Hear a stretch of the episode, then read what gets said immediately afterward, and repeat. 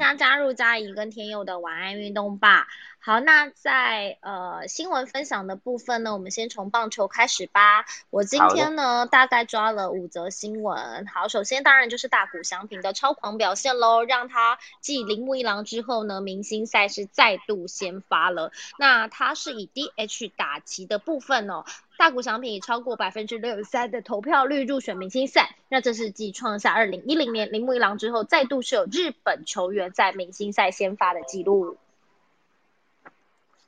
好，而且他是以那个指定打击嘛，所以他算是野手的身份来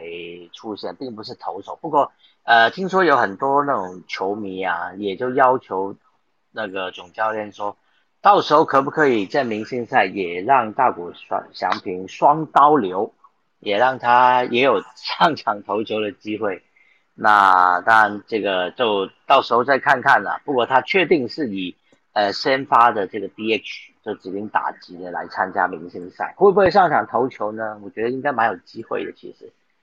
嗯，期待会让他在明星赛出现双刀流的表现。好，那另外呢，下一则新闻佳怡选的就是几个台湾好手在呃。呃，国外打拼的消息，那首先是在红袜队的部分哦。红袜台湾出生的新人投手刘志荣呢，在台湾时间的二号是新人联盟终于初登板喽。那他呢，其实是以前年签约金七十五万美元，约合新台币两千两百九十四万是加盟红袜，但因为疫情的关系也空白了一年哦，在今年才开始展开了小联盟的球季。那他其实今天哦，虽然挨了两轰啦，但是内容不算差，因为快的球速来到了一百五十四公里。那那今天呢，分别两轰是三局下以及四局下各挨了一发阳春炮。不过呢，其实我觉得刘志荣这个呃年轻人的态度，我觉得是还不错的哦。虽然说被挨两发，可是其实在赛后他也是开 IG 直播跟大家来聊一下，说哎三局下的那一球是因为。自己的变化球失投，那第二轰呢，其实是直球掉到红中，所以他还说飞炸远的球场很多树，其实可以感觉出来还蛮可爱的。那他也说没关系啊，下一场再讨回来。所以我觉得其实我其实觉得有的时候看选手在面对自己挨轰或者是呃一些状况的时候，其实我觉得越可以快速的度过，我觉得越调整的状况越好。嗯，确实是这样，尤其是年轻选手嘛。啊，嗯，挨轰其实，呃，是必经的过程，要成长，成长为这个好的，甚至将来有机会稳定的出赛的话，绝对是一个必经的过程，对，没关系，继续努力。好的，对，其实继续努力。好，那另外呢，就是在日本职棒打拼的吴念挺了。那吴念挺呢，当然今天是西武师的部分哦，跟欧力士的交手，吴念挺是续扛在第五棒的位置。那二垒手面对的是欧力士的王牌，就是山本由生了。那吴念挺呢，今天的表现呃还不算太好，四支零，也错过了两次得点圈的机会。那西武的打线也遭到了封锁。那中场西武是没有赢球的，这是在今天的部。部分，但是其实今天好像也有发生一则新闻，是在西武师的部分哦，好像是在先发投手佐佐木健哦，好像遭到了头部触身球，只投了三球就被强制退场了。那这场比赛西武是动用了五个牛棚的后援投手才完成比赛，但最后很可惜还是三比五啊，就是败北了。嗯，那个头部头部出现球应该没有什么问题吧？先呃。我我看到，哎，这可能要看后续的追踪，哎，感觉蛮可怕的。对对对，这个偶尔都会看到在棒球场上出现这种。呃，其实是福田周平开赛第三颗球遭到佐佐木健打到头部出生球，那福田周平是没有大碍的打完比赛，对，那只是在佐佐木健的部分就遭到强制退场了。好，这是刚刚最新的消息。好，也是边讲边边看。对，好的，这是日本直棒的部分哈。那今天 MLB 啊，在美国直棒有一场比赛，就是有那个日韩的两大左投的对决哦，就是菊池雄心跟柳贤正的一个对决。那当然，今天这场比赛呢，就是呃。水手对上蓝鸟的比赛，最后就是呃举起雄心拿下了这场比赛的胜利，或者说积压了柳贤镇。那这是西雅图水手哈，最后是七比二打败多伦多蓝鸟。那柳贤镇表现不佳了，首局就被对手攻了两分，那二三局呢又被对手打出全垒打丢了三分，投不满五局就下场了。那菊池雄心则是投了七局，被打五支安打，只有一次的责失，一次保送，另外有六 K。所以最后是在领先的情况下退场的。柳贤镇吞下本季第五败，菊池雄心拿下本季第六胜。这是今天有关日韩的两大左投在美职的一个对决。好，好，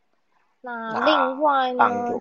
还有什么消息吗？棒球对，在棒球的消息回到了国内哦，其实蛮多人想问说，哎，这两个礼拜其实中华之邦一直在寻求复赛啦。那原本是六月二十九号，那是已经宣告破局了嘛？那今天其实还是有一则新闻在讲说，哎，连续两周，其实在疫情的部分，像今天市场的疫情也是有一些意外的状况嘛？那到底下个礼拜有没有办法？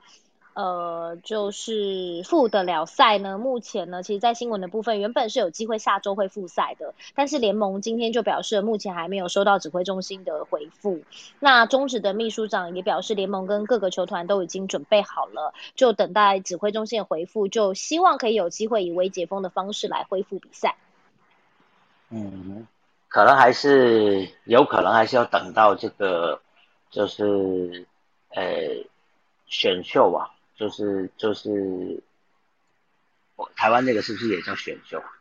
对，中职选秀。对，中职选秀会不会有可能等到选秀之后哦才会复赛呢？因为刚好呃原本台湾的这个三级警戒就是到七月十二号嘛，那刚好七月十二号就是呃中职选秀对选秀日，所以非常有可能要等到那个结束之后。对，可是，在 PTT 的网友上是蛮多人说，哎，环南的这一波很担心，可能七月十二号要解封都不乐观的，更何况是终止复赛的部分，这是在棒球版上今天比较讨论话题。那当然除了疫情啦，那今天还有一则新闻是，呃，新北市长侯友谊跟呃洪总。呃，一起拍了一个宣传的影片，然后呢，就是呼吁大家，就是那个要去接种疫苗啊。那另外，接也会推出呃，当家的球星，包括李宗贤、张敬德，带大家一起居家运动，那也可以让大家宅在家顾健康。这是今天在棒球版上的消息。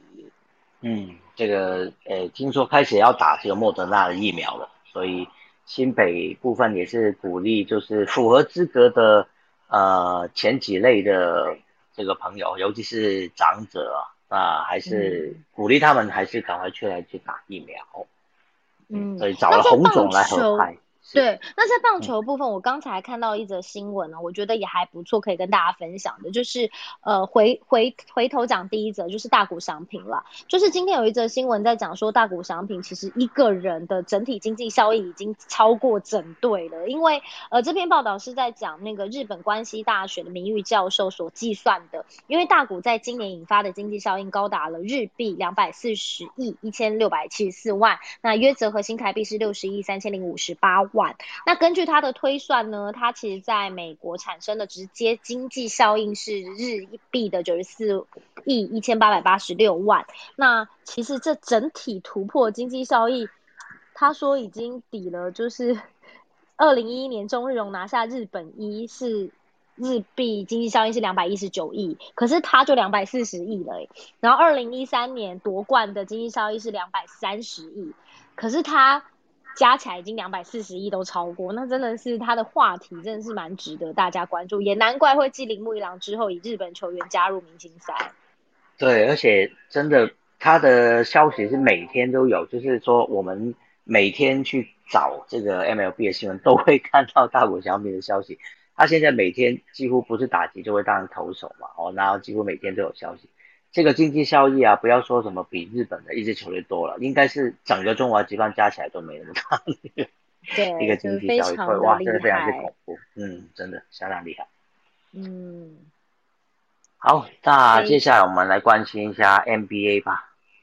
好，在 NBA 的部分呢，今天比较重要的比赛，当然也就是这么一场。那就是公路跟老鹰的比赛。因为这场比赛为什么备受关注？因为两队的主力都受伤了，包括了字母哥以及缺氧。那也没有错，两两都因伤缺阵了。那这是冠东区冠军赛的第五战。那可是呢，因为字母哥受伤，但是公路的四大将其实也是撑了起来，得分呢都超过了二十分，四个人就合砍了一百零六分。那也从比赛一开始就掌控了局面，那毫无悬念哦，公路最后就以一百二十三比一百一十二击败了老鹰。那在系列赛也已经三胜两败，取得听牌的优势。这是在篮球的部分。对这个我的缺样啊，不知道什么时候才能上场。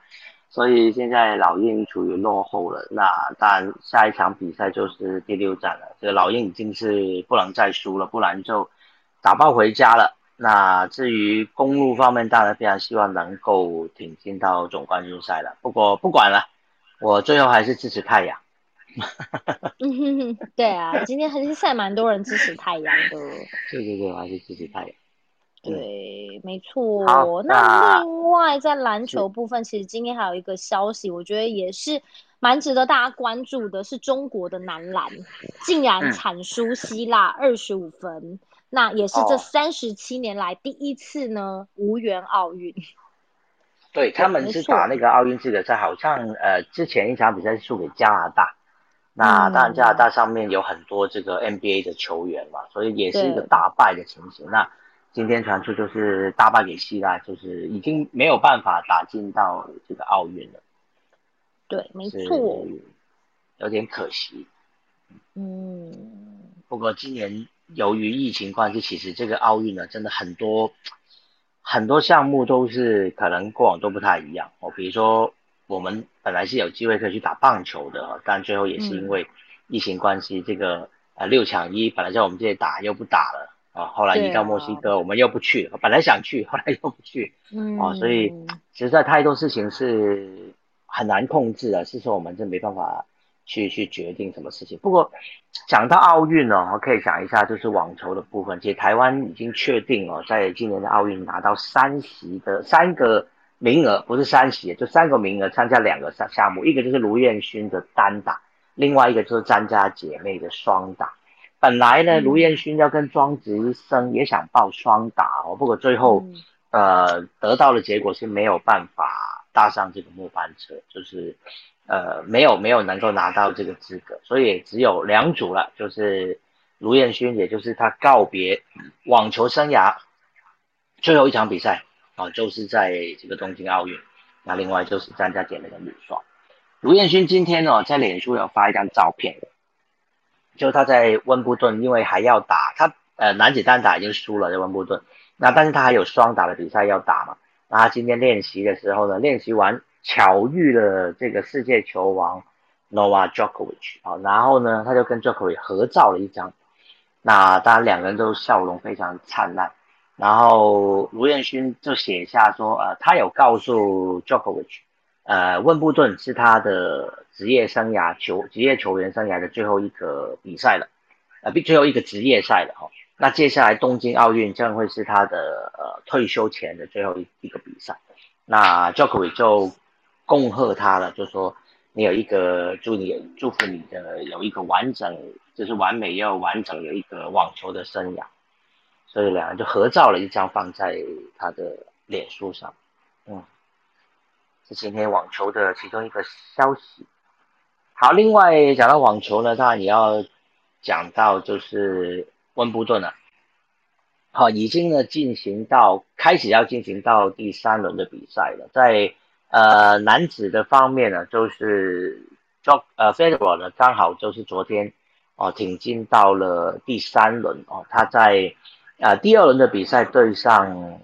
法国的也是呃单手反拍的名将 Gasquet 加斯奎特。直落三盘呢，就是打败了对手啊，挺进到了第三轮。看起来费德有渐入佳境了。他第一盘第一场第一轮的比赛之前有讲过，他跟对手打了四盘，打到第五盘了，那是因为对手这个受伤退场，所以费德才呃晋级到第二轮的。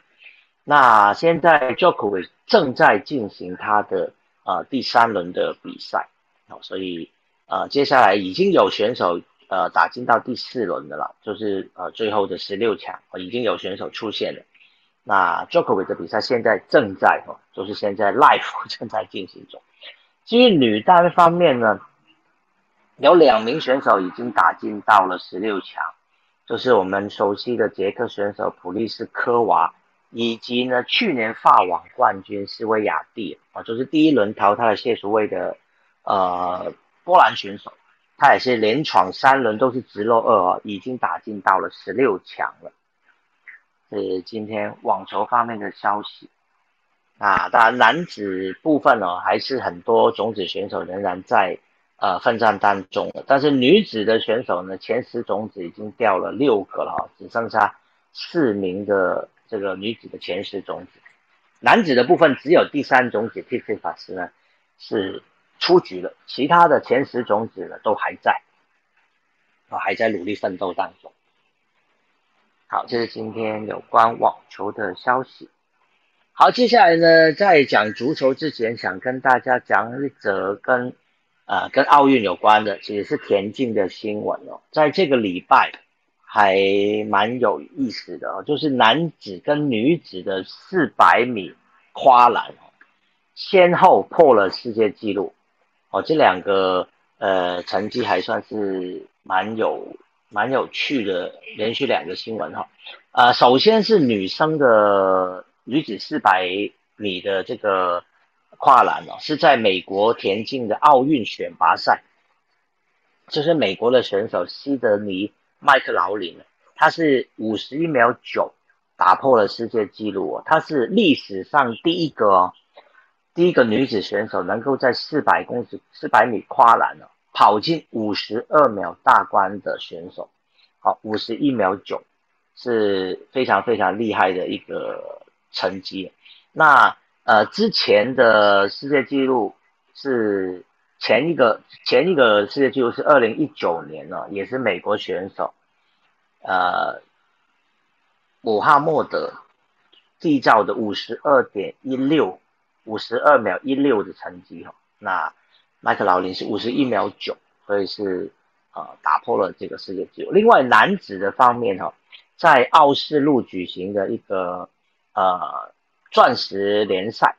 那 B 组的选手哈，就是挪威的选手，呃，克里斯坦沃尔姆啊，那他呢也是突破了这个世界纪录，他的成绩是四十六点四十六秒七零，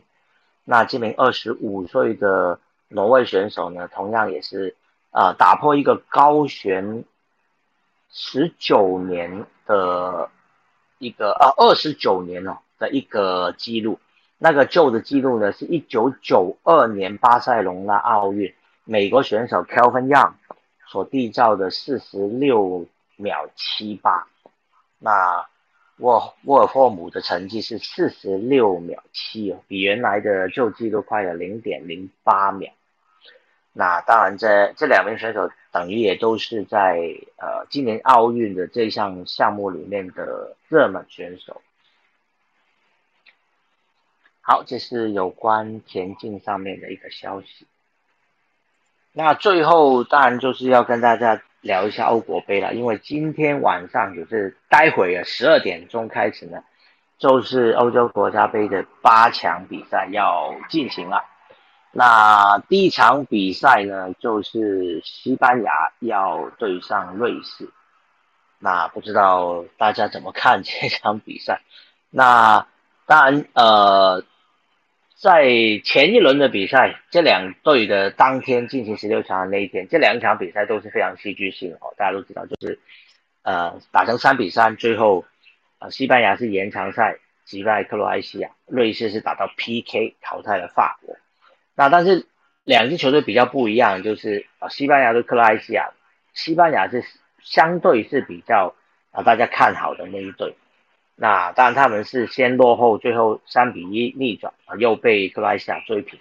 那到了延长赛呢，西班牙还是展现实力，再多进了两球，最后锁定胜局。那瑞士就比较不一样啊，就像法国，当然他是所谓的 underdog，就是黑马了，比较稍微比不被看好的球队。结果他们也是先领先啊，被法国三比一的逆转，最后中场前呢追平这个比赛三比三啊，最后 T P K 呢，大家都知道最后一球就是姆巴佩没有罚进了，那被这个瑞士门将 Young Somo 呢把这个球给扑出去。我今天有有一个相关的新闻呢，呃，还有点意思，就是呃，听说很多法法国的球迷呢，就是呃联署要求。说这场法国对瑞士的比赛要重赛，为什么呢？就说那个十二码 PK 战的时候呢，最后一球那个央索某在扑扑下姆巴佩的呃射门的时候是有犯规的，说他有限移动，好，按照球例呢，球门在对方起脚之前是不可以离开那个球门白线。那当时。其实，呃，当然那场比赛是我在播的哈，所以那天呢，我其实当时也有讲，就是央索姆扑下那个球之后，他并没有第一时间就欢呼庆祝，他还去看一下裁判，看一下助理裁判哦，没有任何表示，没有鸣哨，他知道那个球，呃，他真的是成功挡下来，他才跑到那个观众席的方向去庆祝这个他们拿到胜利，就是好像央索姆自己也觉得自己是不是有。稍微动了一下，还是怎么样的情形？他有稍微犹豫了一下，只不过说这个球当时呃，裁判并没有吹他，也没有 VR 来呃推翻这个十二码罚球这个 PK 战所以最后当然已经定下的结果是不可能推翻的了。不管你有五十万、一百万，甚至一千万个球迷去联署，这样比赛都不可能再重赛。好，这场的八强赛哦。对于瑞士来说，最大的问题当然就是他们的队长扎卡是累积了黄牌哦，所以是停赛。这场比赛等于没有了队长，没有了这个正队长了哈。当然，队长的任务就会由副队长来来担任。但是没有了扎卡在的话，呃，对瑞士的影响大不大呢？其实如果从上一场比赛看就可以看出来，其实他在呃不管是加时赛到 PK 战，他都。是能够呃给整个队的球员很大的信心的鼓励鼓舞，他都把队员围起来，然后在这边训话我，跟大家啊给给大家信心喊话，所以最后当然呃也真正他们最后真的能够赢下那场比赛，而且大家有看到的话，应该知道瑞士追平了，就三比三的那一球，就是扎卡在中场拿到球之后。送出一个非常漂亮的直线给这个加夫诺加夫拉诺维奇当然加夫拉诺维奇当时的表现就像梅西一样停下球之后假动作骗过防守球员再射死角啊，两个人当然都是那个球最大的功臣。不过没有了扎卡在中场，感觉上呃瑞士队的就说气氛呢，或者是整个团结的力量是不是会受到消减呢？可能是会有有一点点受到影响。反观西班牙是在最后两场比赛哦，他们的呃应该也是队长吧，就是布斯克斯哈，呃之前他是因为新冠确诊，所以前两场小组赛的时候他是被隔离的，结果他在第三场小组赛就回来了。哦，结果后面等于说他回来的两场比赛，西班牙都赢球，而且都进了。五颗球，所以呃一来一往，当然可见。这个布斯克斯对这个西班牙的重要，因为那两场比赛啊，布斯克斯呃都是被选为单场的最佳球员，哦，所以呃从这样子来看呢，我觉得这一场瑞士的西班牙比赛几乎是西班牙的机会是稍微被看高一点哦，就是个人认为应该西班牙可以顺利在这场比赛结束瑞士的这个黑马之旅。那今天晚上另外一场比赛就是比利时对意大利了。那呃，有一个数据显示，就是这两支球队呢，在国际大赛过往交手过四次哦，意大利从来没有输过给比利时。好，那当然呃，历史的数据是历史啦，是不是代表一定会延伸到这场比赛？不知道。不过过往的四次的碰头呢，都没有在淘汰赛阶段哦，这是。两队在呃国际大赛的这个正赛里面的第五次交手，也是第一次在淘汰赛阶段的交手。那当然这个状况就比较有点不一样。那不过这场比赛对比利时来说最大的问题，当然就是德布劳内哦，跟阿扎尔，就大阿扎尔了，哥哥阿扎尔，伊登阿扎尔，就是呃，目前都在对葡萄牙那场比赛都受了伤。那两人是否能够在对意大利这场比赛出赛？呃，目前看到的讯息是有疑问的。那当然，先发阵容三点钟的比赛没那么快出来，所以我们现在不知道到底两人是否有先发，或者是否有在替补席哦。因为每个队友带二十六名球员去的嘛，哦，所以他甚至有可能，如果伤势真的呃严重到不能上场的话，甚至教练有可能把他。不放在这个出赛名单当中，就等于说连替补上来的机会都没有。那少掉德布劳内跟阿扎尔，肯定对比利时的进攻是有影响的。尤其是德布劳内了，哦，大家看到在对丹麦那场比赛就知道，其实上半场比利时踢的完全是被丹麦给压制住了哈。但是到了下半场换上德布劳内之后，马上那个整个情势就逆转过来了。那这名曼城的中场。一传一射，哦，带领比利时逆转，击败丹麦。那所以后来他们就是小组赛拿下这个三连胜啊。那当然这场比赛少了这两名球员，如果真的少了这两名球员的话，啊，相对就会多少会影响到他们赢这场比赛的一个机会。那意大利方面呢，反而是比较呃这个。阵容是比较健康的，甚至于包括他们的队长铁利里啊，基耶利里这边中后卫呢，在呃打完前面两场小组赛之后，他是受伤，大腿拉伤。那这场比赛预计是可以复出了。那铁利里在中后卫的位置的最大的作用就是他能够盯防卢卡库。那在意甲已经证明过了哦，他是能够成功可以盯防住卢卡库的。那大家都知道，卢卡库是在国际米兰效力啊，是刚结束的意甲赛季的意甲的金靴，他带领国际米兰拿到了意甲的冠军嘛，等于说他在意大利是把意大利后卫都吃的死死的，但是可能唯一的例外就是铁利里，那这场比赛铁利里的付出对意大利来说当然也是一大的这个鼓舞了，那所以这场比赛当然呃。目前来说，因为有些情形还不是那么的清楚，到底说，呃，怎么样，能不能这个伤兵能不能上场，这些多少是有些影响，所以很难说这场比赛谁会赢。那，呃，不过两支球队在这届的欧国杯都展现，除了进攻之外，其实他们的防守也都是做的相当不错的。那所以我估计这场比赛应该是开出小分的机会是比较高一些。当然，胜利，呃，很难说了。那我相信两边都有人支持啊。如果李红斌有在的话，他一定会告诉你，就是支持意大利。嗯，那，呃，我个人是稍稍支持比利时多一些了。那所以，嗯，好，这个胜负 就就就就就不讲了。好，好，当然，呃，明天就是礼拜天的深夜，当然还有。另外两场的比赛啊，因为明天我们没有节目呢，我们今天也顺便来简单讲一下啊。那呃，在明天的就是深夜十二点，就是捷克对丹麦了。那这两支球队就是呃，可以说是本届的黑马了，就是两支球队赛前应该都没有太多人会预测这两支球队可以打到八强的呃这个位置的。那但是两支球队呢，也都顺利的这个。呃，算是演出一个，也也也被认为是黑马了。这两支球队哈，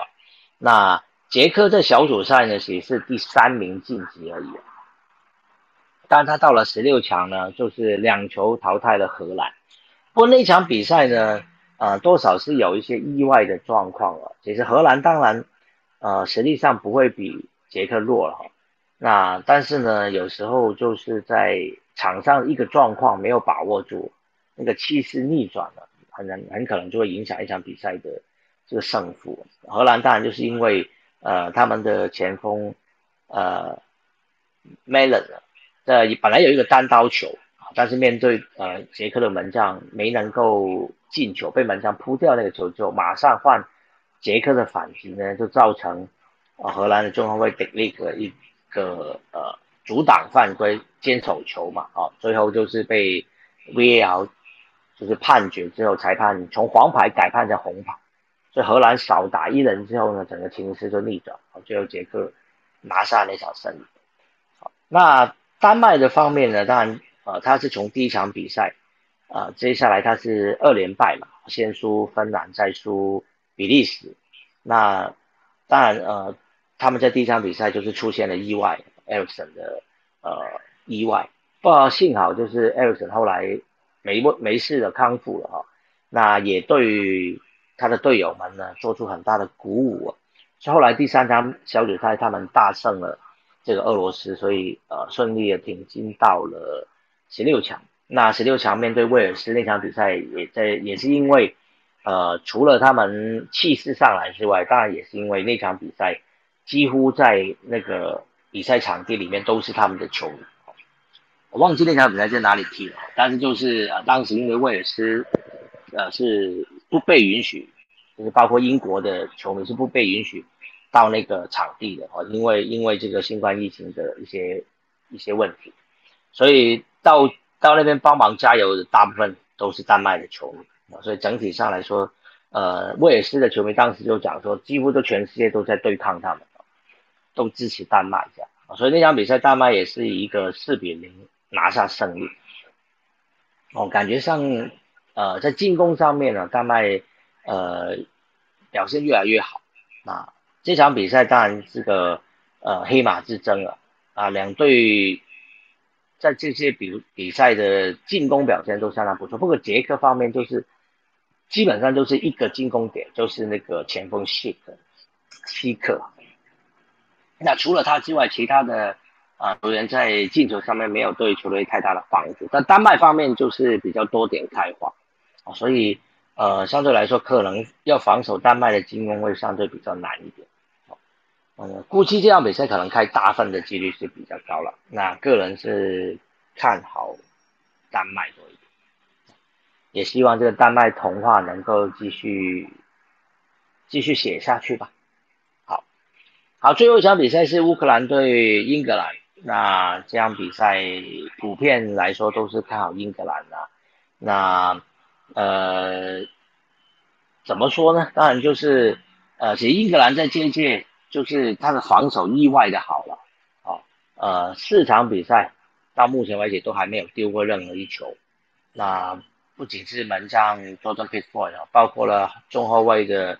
McQuire，他还是展现出他在国家队。的表现绝对是比他在英超的时候要更出色的啊情形了。那他在上一场比赛也是获选为那个最佳球员。那诶，对我记得应该是应该是马快哈。上一场比赛虽然是那个 Sterling 进球，Harry Kane 进球，但是被选最佳球员的好像是这个中后卫的马快。那当然，在呃进攻方面呢，其实英格兰呃大家可以看到，除了呃斯特林之外，其实其他的球员在进进攻上面都不算是太有亮点。那值得称称许的一定是 g r a l i s h 的啊，就是阿斯顿维拉的中场，他在对就是十六强的那场比赛啊，他对上德国，就是因为 g r a l i s h 换上来之后，那个局面才有。比较大的一个变化，那所以相信呃他是有可能呃应该理论上他是应该要先发，不过我今天有看到一篇报道哦，说有一个球坛的名宿认为 Southgate 可能还是不会让这个呃 Grealish 先发，听说今天呃明天这场比赛呢，Phil Foden 啊应该是可以回来，因为他之前就是呃隔离嘛哦，因为呃 Foden 跟呃，Ben Chilwell 这两名切尔西的球员有接触到苏格兰的那个切尔西的呃有确诊的球员那个 Guilmo 所以呃两人是被隔离的。那听说呃这个 Phil Foden 应该是可以回来啊，所以 Southgate 有可能是会用 Phil Foden 先发。那不过不管怎么样啊，呃 Grealish 即使是替补，我还是觉得他还是呃英格兰正中，也尤其在进攻上面。啊，真的是非常有创意。现在，呃，大家都把他拿他来跟当年呢，这个呃呃英格兰非常有名的天才球星、天才中场这个 Gascoigne 加斯科因来做一个比较。那大家都说他跟 Phil Foden 谁比较像 Gascoigne 呢？发型上是 Phil Foden 比较像，但是整体的表现绝对是 Grealish 更像这个加斯科因。那个人的看法了，就是当然乌克兰乌克兰方面其实呃仅千口在上一场比赛就十六场比赛表现非常出色，那当然他们也有呃两名很会进球的前锋，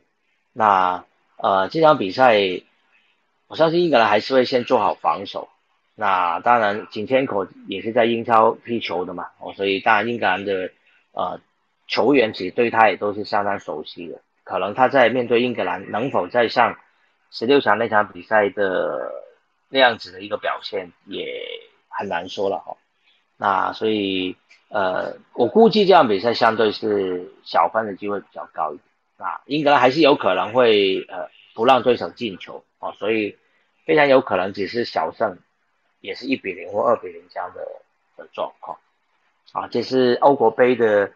八强的四场比赛，我大概简单的分析了一下。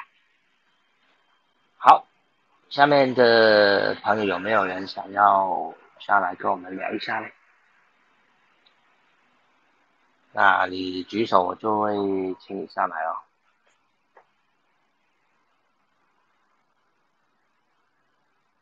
那如果没有的话呢？因为待会十二点就比赛了，那所以呃，大家可以。稍微休息一下，来准备今天要熬夜了。如果还没买宵夜的话，赶快争取一点时间。现在还可以，我相信你家附近应该会都会有 C C 粉或者是全家吧，可以去买个宵夜准备。因为今天晚上两场精彩的比赛，尤其是三点的那一场，哦，呃，一定不能错过哦。这个比利时对意大利的这场精彩的八强比赛。那我们今天就到这边啦，我们下个礼拜一的晚上十一点，晚一钟吧，再见喽，